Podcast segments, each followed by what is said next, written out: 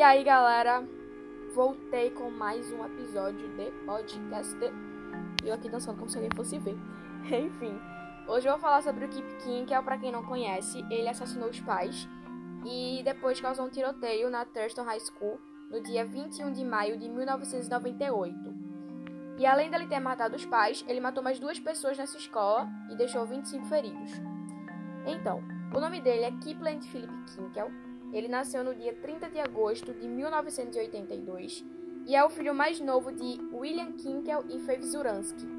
E ele tem uma irmã mais velha chamada Kirsten, obviamente, né? Se ele é o mais novo, então ele tem uma irmã mais velha.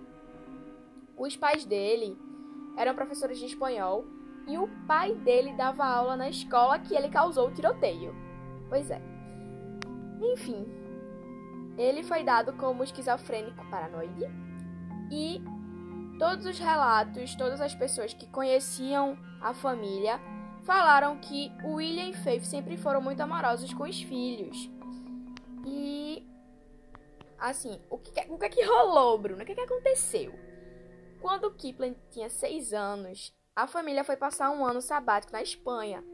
E aí ele começou a frequentar o jardim de infância lá. Mas, de certa forma, foi, entre aspas, anormal porque ele começou a agir estranho, mas os pais achavam que era só uma adaptação, porque ele era muito novo, deixou os amiguinhos, falava espanhol, né? Enfim, era um país diferente, enfim. Mas acabou que não, não foi uma boa adaptação assim, né? Aí quando voltaram pra, pra Oregon, já na escola primária, os professores ficaram dizendo que ele era muito imaturo para a idade dele e não tinha um desenvolvimento físico e mental bom. E aí ele foi repetir a primeira série. A professora ou o professor conversou com os pais, contou o que é estava rolando e que era melhor ele repetir, e foi isso que aconteceu. E aí, quando ele repetiu, fizeram exames e ele foi diagnosticado com dislexia. Só que a doença dele foi piorando gradativamente e aí ele começou a ter um, umas aulas especiais, uma atenção especial. E desde muito novo ele tinha um certo um certo amor, digamos assim, não é amor, né? Enfim, eu tava procurando uma palavra pra dizer no lugar de amor, não achei vai amor. No caso ele gostava de armas de fogo e o pai dele tentou evitar esse gosto quando ele era criança, mas aí não não aconteceu, né? Ele continuou lá fissurado pela arma de fogo. Só que, quando ele ficou mais velho, ele fez um, um curso de segurança de armas.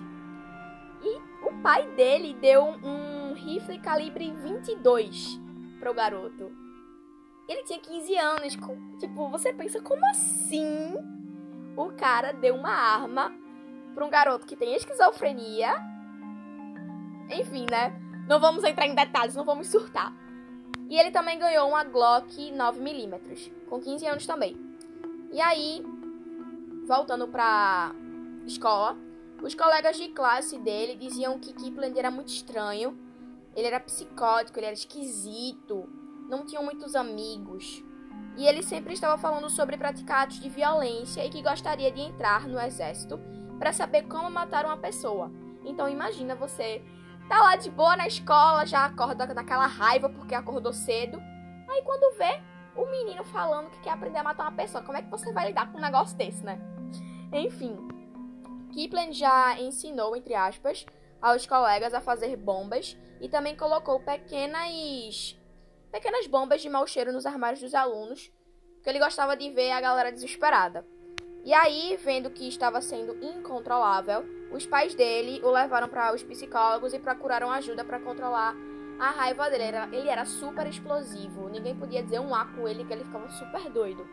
E aí, os sinais da esquizofrenia paranoide só é, começaram a ficar mais fortes após o julgamento dele.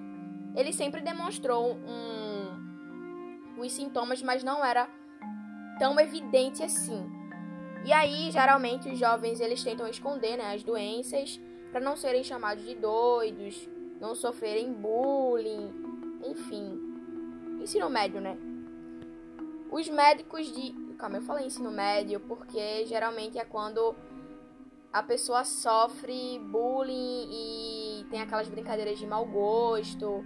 Enfim, todo mundo que já passou por ensino médio, todo mundo sabe como é, né? Os médicos de Kip, eles afirmaram que ele admitiu ouvir vozes desde os 12 anos de idade e assim ele começou a ter alucinações. Ele achou que o governo havia colocado um chip em seu cérebro. Enfim. Kipling ouvia três vozes. Voz A dizia para ele ser violento. Dizia para ele ser violento. Bruna tá, tá desaprendendo a falar. Voz B dizia coisas ofensivas e depressivas. Voz C juntava o que A e B dizia. Aí era que lascava tudo. A cabeça dele ficava, ó, um caos. Ele, afirma, ele afirmava ter sentido que foi punido por Deus e que foi a voz A que fez a morte de seus pais acontecer, seguido do tiroteio na escola. No dia 20 de maio de 1998, ele foi suspenso enquanto esperava a audiência da sua expulsão. E assim, a expulsão aconteceu porque ele estava levando uma arma carregada e roubada para a escola um dos amigos, um dos poucos amigos, na verdade, de Kip, é, roubou essa pistola do pai de um outro amigo e ele foi combinado assim de vender essa arma para o Kip. Ele pagou em torno de 110 dólares na pistola e o pai do garoto sentiu falta da arma. E aí ele foi até a polícia e lá ele deu o nome de alguns garotos que ele achava que poderiam ter roubado essa arma. E o nome de Kip não estava na lista, por incrível que pareça. Mas, como a escola sabia, né, do, do histórico dele, foram fazer umas perguntas. Desconfiados foram fazer umas perguntinhas. E Kip disse, abre aspas, eu vou ficar muito doido com vocês. A arma está no meu armário, fecha aspas. E aí, assim, o amigo dele e ele foram presos, mas Kipland foi solto por custódia da polícia. E aí, nesse mesmo dia, só que à tarde, garoto pegou o rifle dele, foi até a cozinha. Seu pai estava lá bebendo um cafezinho. Ele foi e atirou na nuca do pai. Depois ele arrastou o pai para o banheiro, cobriu com um lençol e a mãe não estava em casa. E aí ele foi, esperou a mãe chegar. Quando ela chegou, ele foi até a garagem, disse que a amava e atirou duas vezes na nuca dela. Só que não foi só na nuca, foram duas vezes na nuca, três vezes no rosto e uma vez no peito. Ele levou o corpo para o banheiro também e também cobriu com um lençol. No outro dia, a polícia chegou em sua casa e encontrou os corpos. Além de uma trilha sonora de um canto de ópera que estava programado para ficar repetindo, e também encontraram a carta dele. Abre, abre aspas. Acabei de ter dois crimes no meu registro. Meus pais não podem aceitar isso. Isso os destruiria. O embaraço seria demais para eles. Eles não podiam viver sozinhos. Minha cabeça simplesmente não funciona direito. Deus amaldiçoe essas vozes dentro da minha cabeça. Tenho que matar pessoas. Não sei porquê. Não tenho outra escolha. Fecha aspas. E aí ele foi para a escola, para Thurston, com o carro da mãe, com a Glock, duas facas e o rifle.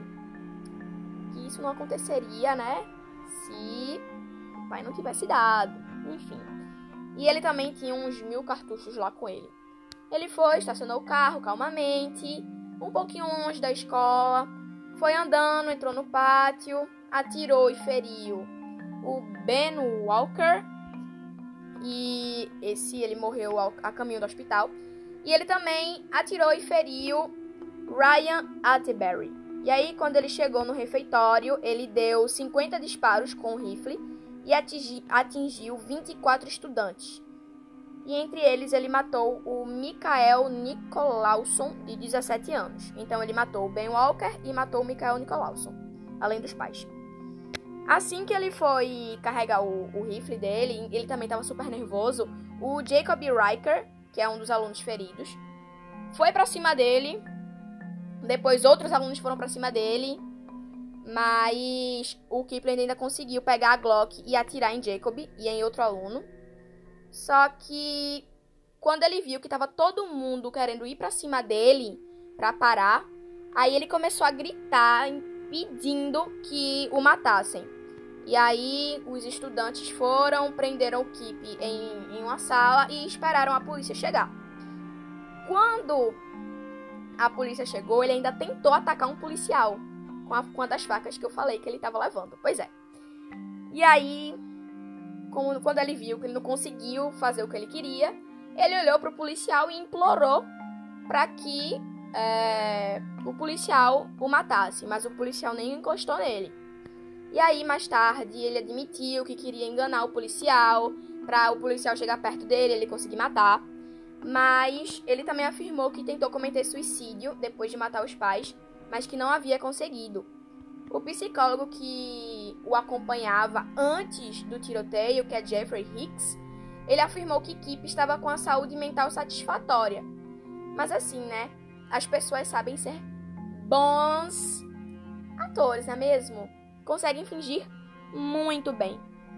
E aí os pais dele deixaram de levar o garoto para terapia, por ele estar aparentemente bem e não mostrar mais sintomas de depressão, nem de esquizofrenia e enfim. Não é porque assim, no passe de mágica todo mundo tá curado, né? Ai, minha gente, me poupe.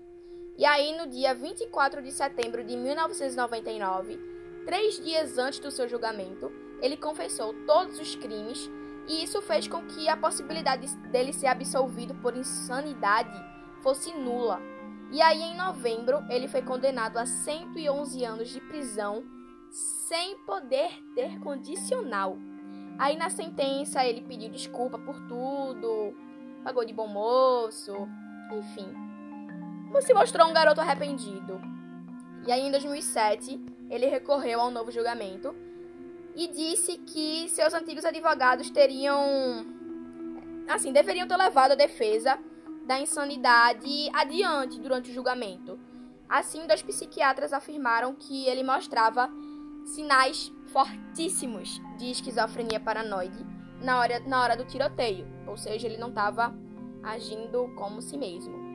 Aí, em agosto do mesmo ano, ele teve um julgamento final. O juiz negou, negou tudo, e o Kip recorreu novamente, porque ele é uma pessoa insistente, né? E aí ele afirmou que a assistência dada a ele não foi boa o suficiente para ele, né? Que foi ineficaz. Aí em 2011 foi negado de novo, tudo foi negado de novo. Ele começou a se irritar porque estava sendo tudo negado.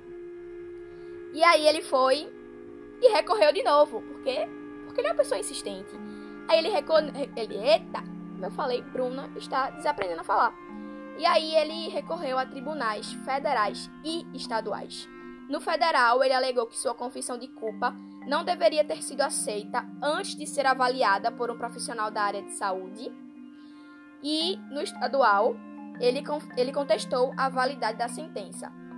Pouco antes de ir ao tribunal, ele largou uma defesa de insanidade e aceitou um acordo de confissão por cumprir 25 anos por ter matado os pais e dois estudantes.